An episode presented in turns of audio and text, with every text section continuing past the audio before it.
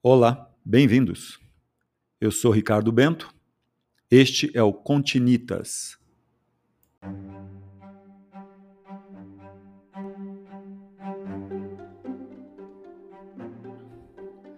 Um podcast sobre história, arquitetura e construção, literatura, cultura e suas conexões. Continitas.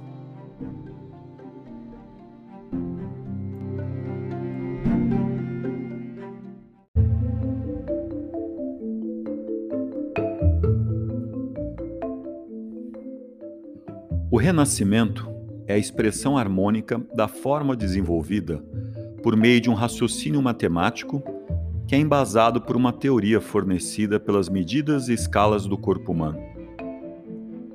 No século XVI, após o Concílio de Trento, foram impostas novas normas e uma liturgia religiosa que valorizou mais o sermão e a Eucaristia perante a multidão de fiéis. Para que isso fosse viabilizado, eram necessárias grande visibilidade e boa acústica. No Barroco, a forma assume dimensões diferentes, torna-se curva e elíptica. Os espaços convexos e côncavos assumem um sentido teatral, escultural. Tornam-se curvos. Paredes, fachadas e cúpulas mudam linhas retas por curvas. Na década de 1950, o controverso artista e arquiteto austríaco Hundert Wassa proclamava em um manifesto que a linha reta é ateia e imoral. A linha reta não é uma linha criativa, é uma linha de duplicação, uma linha de imitação. Deus e o espírito humano se encontram menos em casa nela.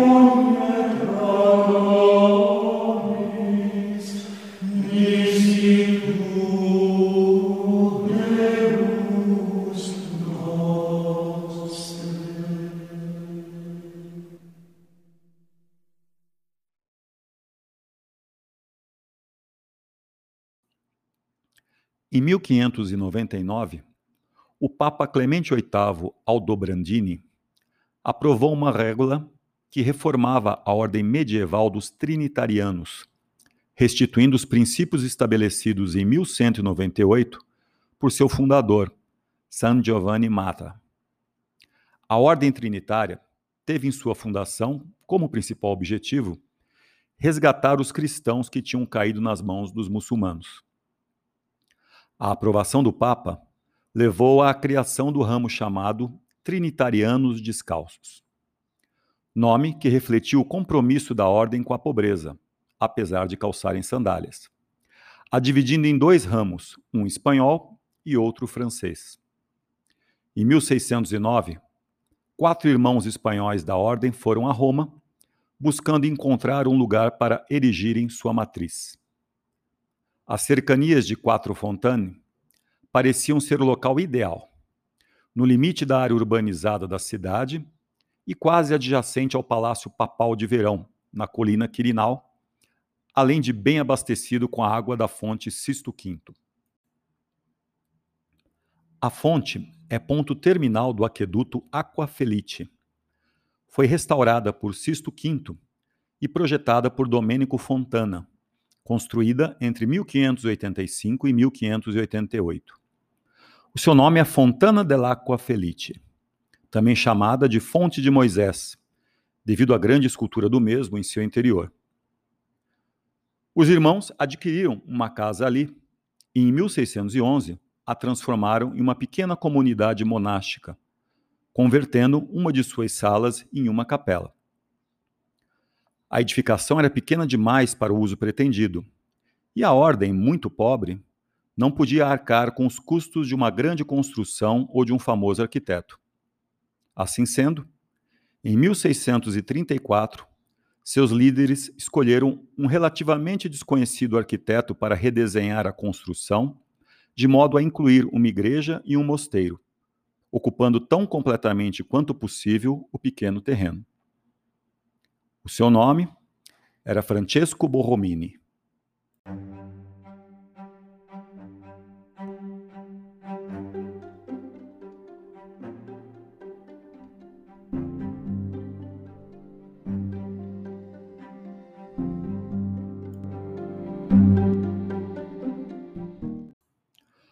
Borromini, recém-desincumbido de seu trabalho no Palazzo Barberini, a um quarteirão de distância, ofereceu gratuitamente seus serviços à ordem, como um ato de devoção.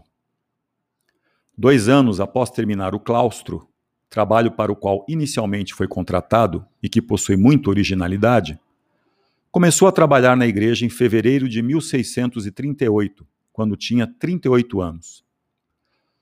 Borromini usou a geometria como base de seus projetos para a igreja e foi imaginada e construída como elipse, com a entrada e o altar em extremidades opostas de seu eixo maior, e a menos de 20 passos do centro, em cujo piso está um escudo com uma cruz vermelha ao centro. Olhando para cima do centro da igreja, vemos uma pomba com as asas abertas, encerrada em um triângulo, que por sua vez é rodeado por um círculo. O círculo e o triângulo eram usados como metáfora, para além da matemática. O triângulo é um símbolo da Santíssima Trindade, enquanto o círculo representa a eternidade de Deus. A igreja inteira é de estuque branco, um chão de pedra cinzenta e retábulos com algumas pinturas. A estrutura é feita de tijolos e a fachada de pedra calcária. Embora a planta da igreja seja oval, as paredes não seguem exatamente o delineamento elíptico de Borromini. As paredes se avolumam para o visitante e depois recuam. Para o domo, Borromini projetou uma série de intrincados octógonos, hexágonos e cruzes para ajustarem-se no oval do domo com as peças delineadas em ouro. Essas peças da cúpula funcionam também como vazios entre nervuras, igualmente como fizeram os romanos para aliviar o peso da cobertura. O projeto é um truque óptico. Os tamanhos das figuras diminuem à medida que se aproximam do cume, fazendo com que o domo pareça mais alto e mais profundo do que é realmente. A cúpula parece flutuar sobre o interior da igreja como uma alucinação.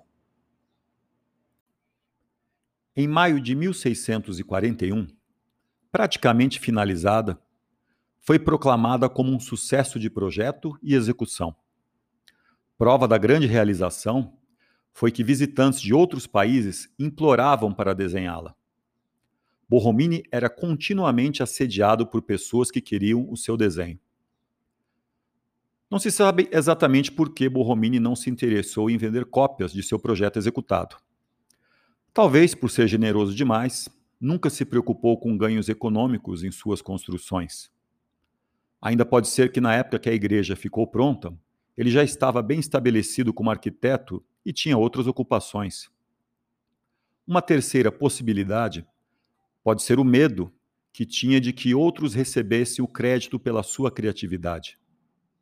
Ele não precisava ter se preocupado. Na época da finalização do interior da igreja, ele recebeu todo o reconhecimento pelo seu trabalho. Os trinários descalços ficaram satisfeitos e o renome da igreja incentivou Urbano VIII a conceder-lhes independência plena das outras ordens de trinários. A igreja foi consagrada em 1643 em missa celebrada pelo cardeal Francesco Barberini, sobrinho do Papa. San Carlo alle Quattro Fontane deve o seu nome à sua localização em um dos quatro cantos, entre a Via del Quirinale e Via 20 Settembre e Via delle Quattro Fontane, contendo as famosas fontes.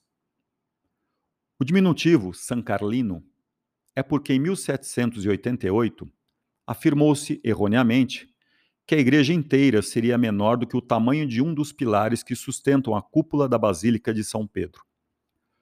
O diminutivo, também usado para diferenciar a pequena igreja de outras com um nome semelhante na área. Ao entrar na pequena igreja, o visitante fica deslumbrado pela capacidade do arquiteto de estender o espaço, com jogos em perspectiva e luzes indiretas, para além de seus limites físicos. Atualmente não é raro encontrar artistas ou alunos de escolas de arte e arquitetura a visitando e desenhando as suas formas.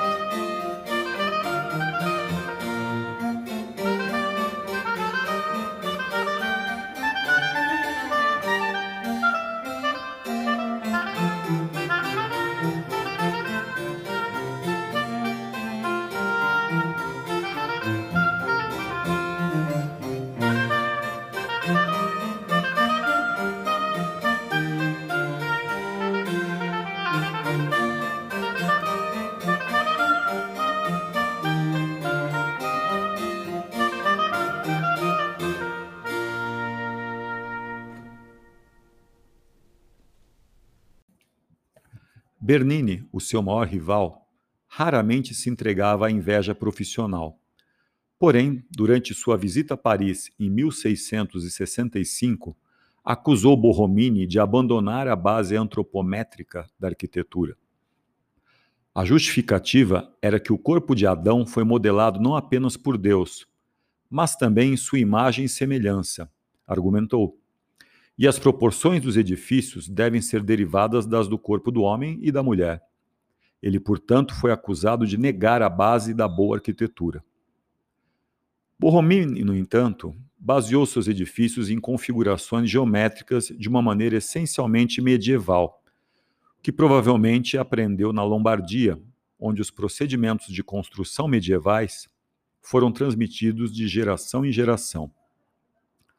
A abordagem de Borromini consistia em estabelecer uma figura geométrica para um edifício ou sala e, em seguida, articular essa figura por meio de subunidades geométricas. A qualidade arrojada dos projetos de Borromini era tão perturbadora quanto seu afastamento do antropomorfismo. Até mesmo seus apoiadores se sentiam desconfortáveis com suas novas criações.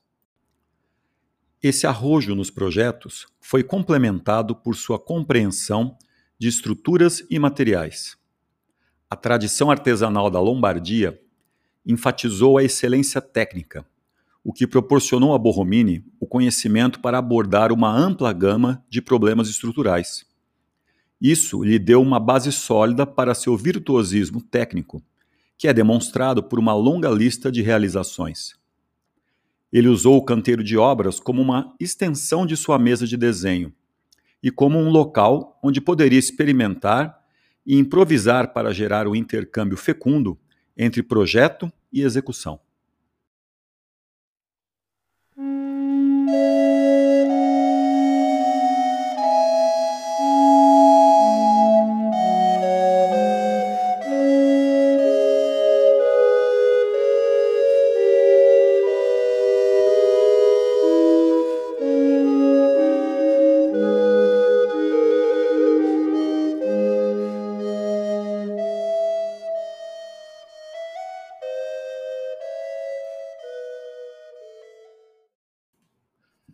Na década de 1660, a sorte de Borromini declinou tragicamente.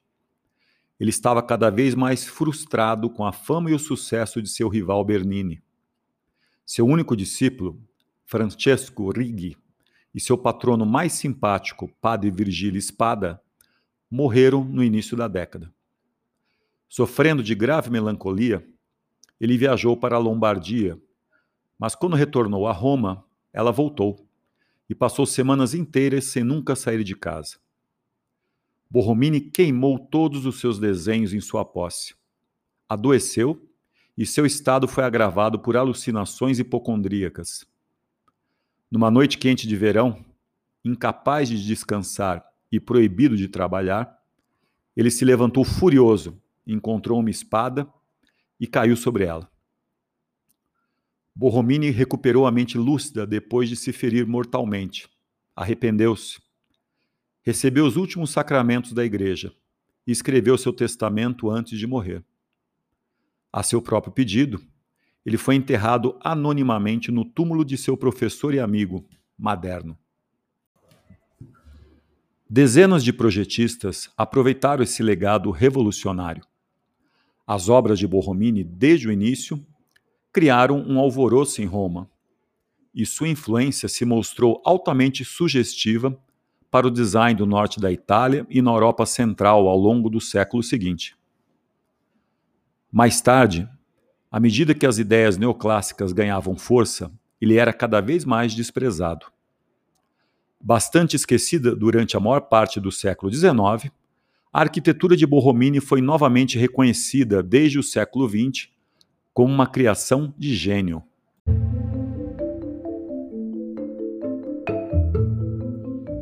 O arquiteto contemporâneo Frank Gehry, conhecido pelo uso de formas ousadas e um dos mais aclamados do século XX, com projetos como o Museu Guggenheim de Bilbao e a Fundação Louis Vuitton em Paris, afirmou que existem prédios no mundo que são obras de arte, e a Igreja de São Carlino é uma delas.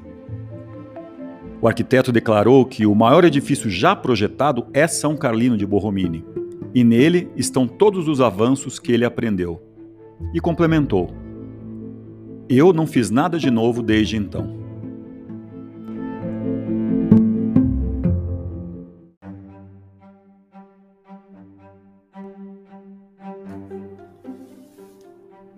Este foi Continitas. Eu sou Ricardo Bento até a próxima!